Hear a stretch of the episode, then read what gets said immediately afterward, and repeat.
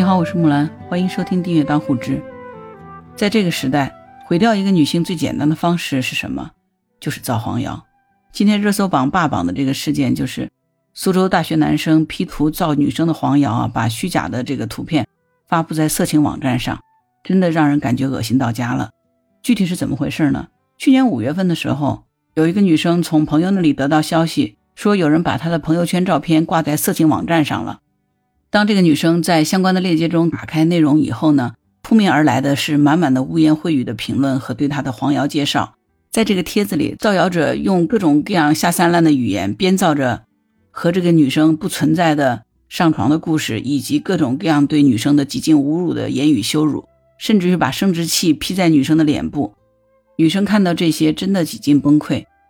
女生第一时间报了案，但是因为缺乏证据，于是她冷静下来，决定。一定要去找到这个人，而且通过翻找呢，他发现受害人不仅仅只是自己，还有其他人。后面在搜寻证据的过程中，他得知受害者包括造谣者的高中学妹，还有他的朋友以及他的大学同学。于是他就继续在朋友圈更新照片，然后联合其他受害者一起，通过共同好友的排除法来逐步筛查，从二十多个人最终减少到五个人。眼看就要越来越接近真相的时候。结果没想到，女生和其他的受害者又发现了令人作呕的一幕。他们在论坛的帖子上发现了一篇这个造谣者新发的一个帖子，叫做“绿帽们把你们的老婆放到评论区，我来批”的帖子，浏览量高达一万七千八百四十五次，评论九十九加。在评论区，很多男性将自己的女友、朋友圈里的女性朋友，甚至是女童、小婴儿的照片放出来，请求这位牛逼的大哥满足他们的变态欲望。让他将男性生殖器和这些无辜女性的脸 P 在一起，女生也就在这个时候才知道了当初她的照片是如何被 P 成那般模样的。而在这个帖子下面的景象，就像是当初臭名昭著的韩国的七号房事件一样，虽然并没有达到那么大的程度，但是本质上并无太大的差别。经过几个月的蹲守，女生和其他受害人之间互相帮助和织网，一个人终于渐渐清晰出现在他们眼前。这个造谣者竟然是女生多年的同学兼好友赵某峰，苏州大学二零一九级商学院的学生，高中的时候在江西某中学读书，是女孩高中时期的班长。这个人品学兼优，政治优秀，担任过班长，也评选过省最美中学生。他人缘还很好，甚至他还有一个相恋四年的女朋友，他还是二幺幺的优秀高材生。虽然女生迟疑了很久，但是最终大家确定。所有的受害者共同的好友只有他一个，呃，因为是通过照片排除受害人共有推论这样的方式进行的排查，并没有直接的证据。于是呢，受害的女生就找到了赵某峰本人对质，并用手机录了音。没想到这个赵某峰对自己的行为是供认不讳，但是却没有任何的愧疚悔改之意。恶人虽然被找到了，女生认为善恶已分，自己的黑暗日子也应该到头了。但是在随后的日子里，他并没有等到对方的致歉，也没有等到相应的惩罚，甚至于连一句对不起都没有听到，反而是对方的亲友朋友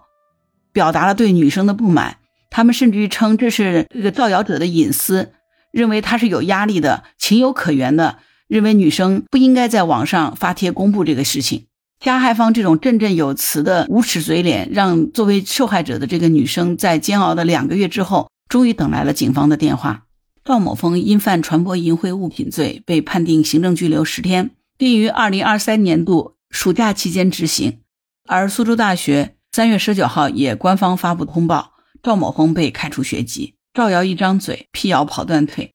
比起肢体的暴力，其实谣言才是最严重的伤人手段。前后历经十多个月的维权之路，着实艰难，尤其是对于一个普通的女生来说。清者自清这四个字，并不是说说那么简单的。造谣者靠一段文字、一张 P 图，轻易的颠倒黑白，但是受害者想要自证，却需要付出极大的代价。而在这个期间，经过网络发酵产生的这种无理性的情绪的宣泄，吃瓜式的站队，对于受害者来说，可能又是一次极其强烈的精神霸凌和伤害。二零二零年的时候，杭州的吴女士在小区取快递时被人偷拍。用视频加上捏造的微信聊天对话发到了微信群里，他就这样子被捏造成出轨快递小哥的荡妇，在整个小区的业主群里，全部都是关于他的热议，吴女士不仅精神抑郁，还被公司劝退。最终，她通过法律维权，造谣者被判有期徒刑一年。但是，这样的事情真的在网络上层出不穷。去年，有一位姑娘的微信突然增加了很多陌生的好友请求，这些人的言语轻浮挑逗。姑娘在仔细询问以后呢，最终找到了外网的原贴。原来里面除了她的生活照，还掺杂着各种跟她不相关的暴露的裸照。她的姓名、年龄、微信、电话号码、微博、学校、院系、地址、身高、体重等等所有的个人信息，配文是侮辱性的字眼。姑娘立刻报了警，最终警方锁定了造谣者，竟然是她的高中同学陈某宁，并将其刑拘。更为惨痛的，应该是前段时间发生的。粉色头发的女孩郑玲华这个例子，这个杭州姑娘作为一位985的高材生，她只是染了漂亮的粉红色头发，捧着硕士录取通知书和病床上的爷爷合影，结果辱骂、污蔑、黄谣淹没了她。她从早到晚被骚扰，网络的这种暴力和谣言夺去了她求生的意志，她最终选择了自杀。这真的让人很痛心的事儿。其实，无论是朝夕相处的同班同学，还是一面之缘的同校校友。又或者是素未谋面的陌生人，在他们的世界里，也许只是编造故事的素材。而这种无底线的造谣，到底还要伤害多少人？这些女孩子并没有错，错的是在那些阴沟里的造谣者。在面对不公平或者是非法遭遇时，不能够一味的忍气吞声，要学会用法律的武器来保护自己，不能让坏人逍遥法外。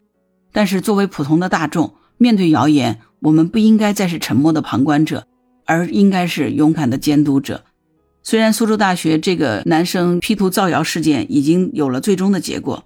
但是也给我们提供了一些新的思考。处理类似的案件，国家的法律法规是不是应该有更加系统性的、针对性的解决类似的问题？要拓宽受害者的维权途径，让受害者讨要公道不再那么艰难，让正义来得更快一些，让受害人更少一些。好了，关于本期节目，你有什么想法？欢迎在评论区留言。如果你喜欢我的节目，欢迎点赞、订阅、转发、当虎之。当然，如果你喜欢木兰，也可以加入木兰之家听友会，请到那个人都能发布朋友圈的绿色平台，输入木兰的全拼下划线七八九，就可以找到我了。好了，今天就到这儿，我是木兰，拜拜。